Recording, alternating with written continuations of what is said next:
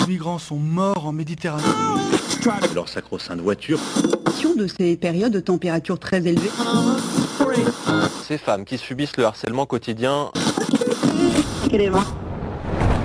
On peut faire tellement plus. Peut-être sauver ce monde. So Good Radio. 10 minutes, pour sauver, le monde. 10 minutes pour sauver le monde. La quotidienne info de So Good Radio. Salut tout le monde, salut Bérénice. Bérénice, journaliste à So Good qui vient remplacer aujourd'hui Diane. Bienvenue à toi et bienvenue à tous sur So Good Radio. Accordez-nous 10 minutes, peut-être un peu plus aujourd'hui honnêtement. On vous donne de quoi sauver le monde. Surtout qu'entre nous, peu de chance que Madame Indestructible le fasse à notre place. À la une aujourd'hui, le profil génétique d'une femme du paléolithique identifié. On va enfin savoir si c'était vraiment les hommes qui chassaient les mammouths. Un collectif anonyme qui encastre également des carreaux de faïence pour réparer la chaussée et notre lien au vivant. Et enfin, un invité aujourd'hui, Simon Claire. Salut Simon, journaliste à Society. Tu vas nous parler de l'artiste le plus streamé au monde qui a fait du reggaeton un instrument, on pourrait dire, de défense des minorités. Exactement. Ça, c'est le programme du jour. Maintenant, place au fil info, place au fil good. 10 minutes, 10 minutes pour sauver le monde. So Good Radio. So Good Give me the whip. Throw me the idol. No time to argue. Throw me the idol. I throw you the whip. Give me the whip. Adiós, señor. Adios, adios Senior, dans cette scène d'Indiana Jones, je ne sais pas si vous l'aviez reconnu, les aventuriers de l'Arche perdue. Il y a Harrison Ford euh, dans la peau de l'archéologue Henry Walton Jones Jr. qui récupère in extremis une statuette antique. Le mec manque de mourir 30 fois en genre 2-3 minutes, mais heureusement tous les archéologues ne prennent pas de tels risques pour trouver des vestiges, en tout cas pas les 23 chercheurs qui viennent de publier dans la revue scientifique Nature une découverte hors du commun de l'ADN humain retrouvé, tenez-vous bien, sur une dent de cerf en Sibérie, transformé il y a 20 000 ans en, en pendentif. Certes, c'est pas une réplique péruvienne venue d'une arche perdue, mais cette perle du paléolithique, elle a permis à un groupe de chercheurs internationaux de déterminer le profil génétique de la personne en question une femme sensible, peut-être euh, sensible aux bijoux euh, ou aux dents d'animaux qu'elle aurait chassées. Eh oui, des dents d'animaux qu'elle aurait chassées, peut-être. Les hypothèses sont ouvertes. La découverte de cette canine de cerf, en tout cas, ouvre la voie à une meilleure connaissance des sociétés préhistoriques. Selon Marie Saurécy plutôt, archéologue française à l'université de Leiden, aux Pays-Bas, la découverte de ce type d'objets préhistoriques ainsi que les progrès fulgurants de la paléogénétique permettraient de répondre à des questions jusqu'à présent sans réponse par exemple, la fabrication de lances et de harpons était-elle réservée seulement aux hommes? Les grandes cueillettes et les chasses de mammouths étaient-elles l'apanage exclusif de ces messieurs? La répartition des tâches au paléolithique était-elle aussi genrée que nos historiens l'ont supposé?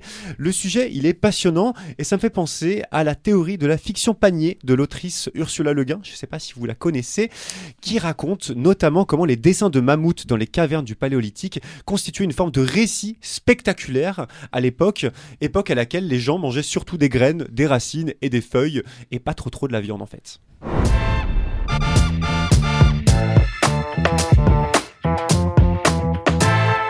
On fait un saut quantique euh, depuis la préhistoire jusqu'au 21e siècle, de l'Eurasie aux portes de Paris, où un collectif s'est mis à installer des carreaux de faïence dans les interstices des pavés. Des carreaux installés sur du mortier, donnant de superbes pavés sur lesquels sont dessinés des canards, des hérissons, mais aussi des arbres de Judée et des frênes blancs. Autant d'espèces vivantes qu'on identifie souvent moins vite que les pots de yaourt euh, du supermarché. Le collectif répond à cette connaissance émoussée qu'ont les humains du monde vivant avec ces fameux pavés qui réparent la chaussée et notre lien à la terre. Leur nom, les Carleuses avec un K, un groupe qui sévit notamment à Pantin au nord de Paris. Ce qu'on cherche, c'est favoriser une forme d'émerveillement ou de surprise dans des chemins qu'on fait tous les jours. Et Eh oui, c'est ce qu'explique l'une des mystérieuses carleuses à France Culture, dont le service vidéo a suivi les artistes le temps d'une soirée de pause entre Place de la République et le Parc de la Villette à Paris. Des pavés sur lesquels se trouve un code QR qui renvoie à la page Instagram des carleuses, où se trouvent des explications sur les animaux et végétaux dépeints. Une initiative qui produit de l'empathie pour le vivant. Après tout, on ne protège bien que ce qu'on aime et on aime que ce qu'on connaît, disait l'explorateur Jean Jacques plutôt, Jacques-Yves Cousteau.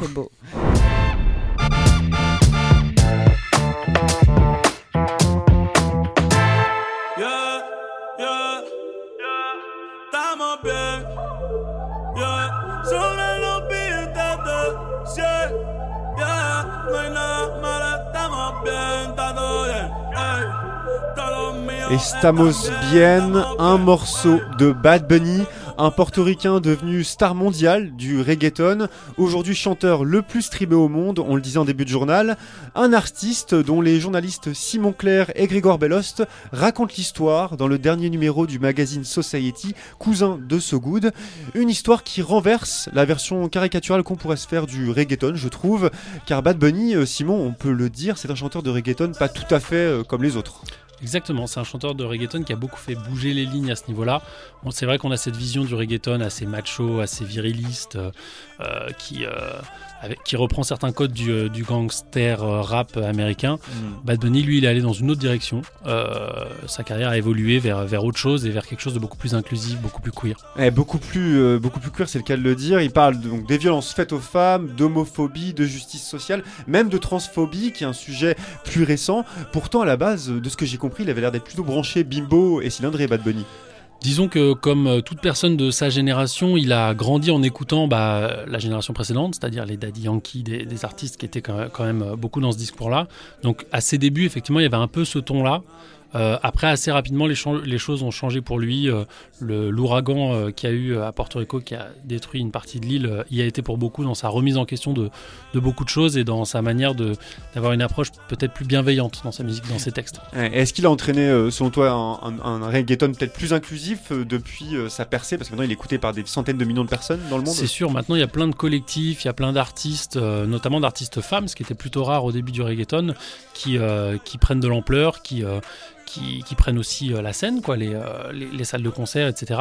Et maintenant le reggaeton est euh, beaucoup moins associé qu'il ne l'était à une époque à, à ce truc un peu toxique qu'il pouvait y avoir à un moment. Quoi. Ouais. Est-ce que c'est euh, c'est vrai que des femmes, euh, des féministes comme Virginie Despentes, par exemple, ont, ont chanté, alors peut-être pas chanté, mais donné quelques, euh, à quelques Tout louanges à, à Bad Bunny Tout à ouais fait, elle a parlé de lui. Il y a pas mal de gens qui, euh, qui effectivement soutiennent Bad Bunny dans, dans sa démarche.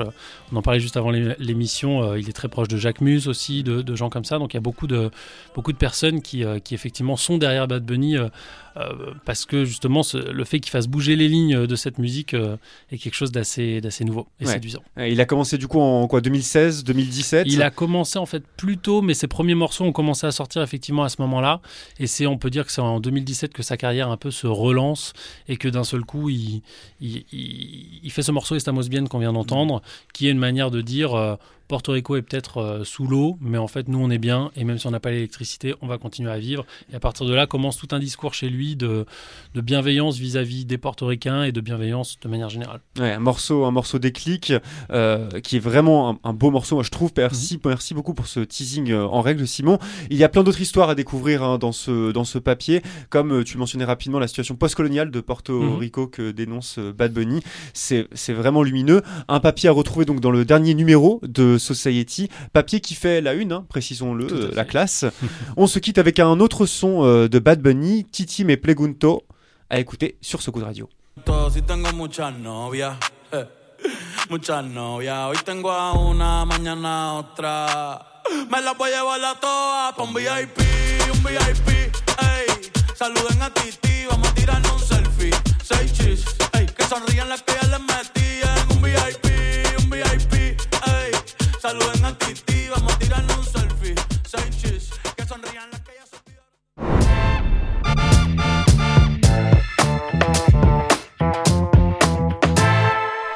Voilà pour euh, l'actu du jour, euh, mais tu peux rester avec nous euh, Simon car ce n'est pas terminé. Bérénice, à ma gauche, n'a pas dit son dernier mot pour tenter de sauver le monde.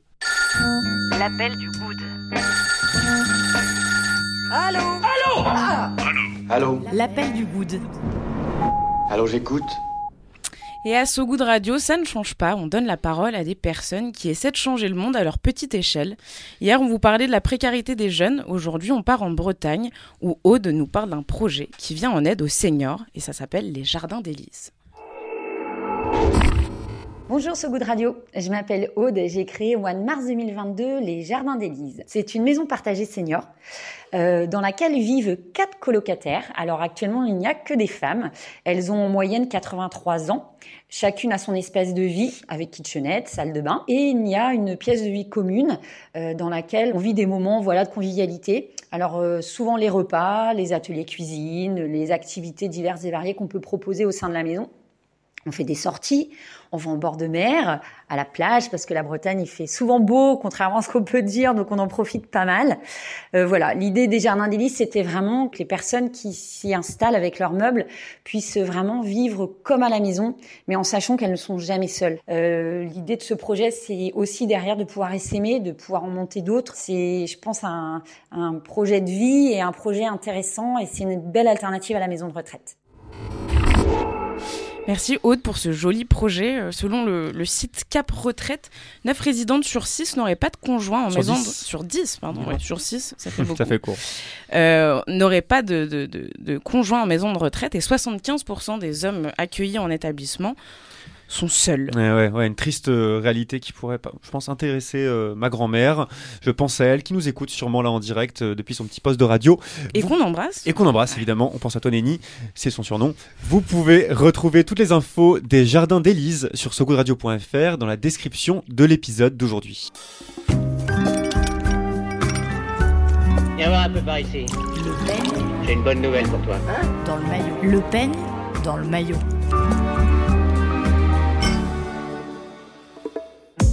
Oh, Doug, là, regarde.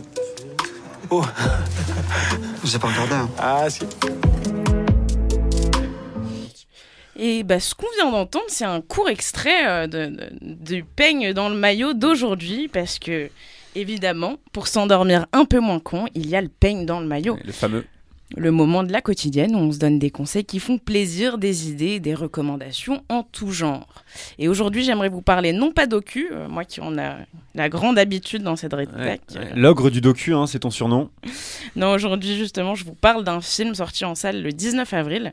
Ce film, c'est Chien de la casse et c'est le premier long métrage de Jean-Baptiste Durand. Jean-Baptiste Durand, un réalisateur de 37 ans, diplômé des Beaux-Arts de Montpellier et qui s'est d'abord intéressé à la peinture et au dessin. Exactement, euh, Chien de la casse, ça parle de deux amis d'enfance dans leur vingtaine, Antoine et Damien, alias Miralles et Dog.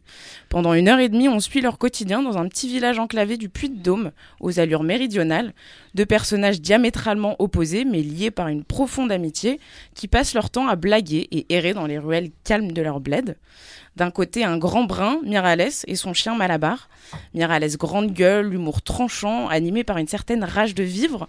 De l'autre, un petit mec roux, Dog, silencieux, passif, l'air un peu tristoun, qui subit sa vie. Puis un jour, Elsa débarque et perturbe cet équilibre amical déjà peu stable. Le temps d'un automne, le réalisateur filme une histoire d'amitié et d'amour, des jours qui défilent et se ressemblent dans la vie de jeunes de province ordinaire, comme on dit dans la capitale. Ouais, ouais, super euh, tableau, super paysage que tu nous dresses là. Miralles, lui, qui veut partir de son hameau reclus pour vivre la grande ville à vrai. En attendant, il vend euh, quelques barrettes de shit. Et ouais, et Dog, son copain, il attend de commencer l'armée en jouant à FIFA. Elsa, elle, elle vient de finir son master et en attendant de trouver un job, elle s'occupe de la maison de sa tante. Finalement, ce film traite d'un sujet universel, le fait de grandir, de jalouser, rencontrer des déceptions, apprendre à aimer ou à détester, apprendre à lâcher prise aussi. L'école de la vie, en fait. Finalement, c'est fou. Chien de la casse, ça montre beaucoup en disant peu. C'est une réalité brute, sans superfuge, sans drama à outrance ni violence extrême. C'est direct, marrant, touchant, et ça montre le poids des mots et celui des silences. Superbe. Chien de la casse de Jean-Baptiste Durand. C'est encore en salle. Merci beaucoup, Bérénice, pour ce plaisir. très beau peigne dans le maillot. Avant de se quitter, on se fait un petit détour côté météo. La météo de Sogoud Radio. La météo de Sogoud Radio. Une perturbation sociale qui continue de gronder sur l'Hexagone. Le Conseil constitutionnel a rejeté la demande de référendum d'initiative partagée déposée par les partis de gauche, demande qui visait à soumettre la réforme des retraites à une grande consultation populaire. C'est la fin de cette édition. Euh, merci Simon euh, d'être venu nous voir et d'être resté jusqu'au bout de l'édition. Merci à vous qui nous écoutez en direct et à vous qui nous écouterez également dans le futur en podcast sur notre site sogoodradio.fr et sur toutes les plateformes d'écoute. Retrouvez aussi certains de nos sujets plus approfondis sur la même page sogoodradio.fr, des sujets dont s'occupe Bérénice euh, par ailleurs. N'hésitez pas à liker, commenter, partager, à parler de l'émission à vos potes, à votre famille, à votre belle-sœur, à votre grand-oncle. Ça peut vraiment nous aider. Vraiment. On se quitte, oui, vraiment, vraiment. On se quitte comme toujours sur de la musique. Et aujourd'hui, c'est le groupe britannique Jungle qui ferme la marche avec All of the Time tout de suite sur So Good Radio. À très vite. Salut tout le monde. Salut, Salut. Simon. Salut. Salut Bérénice. Salut.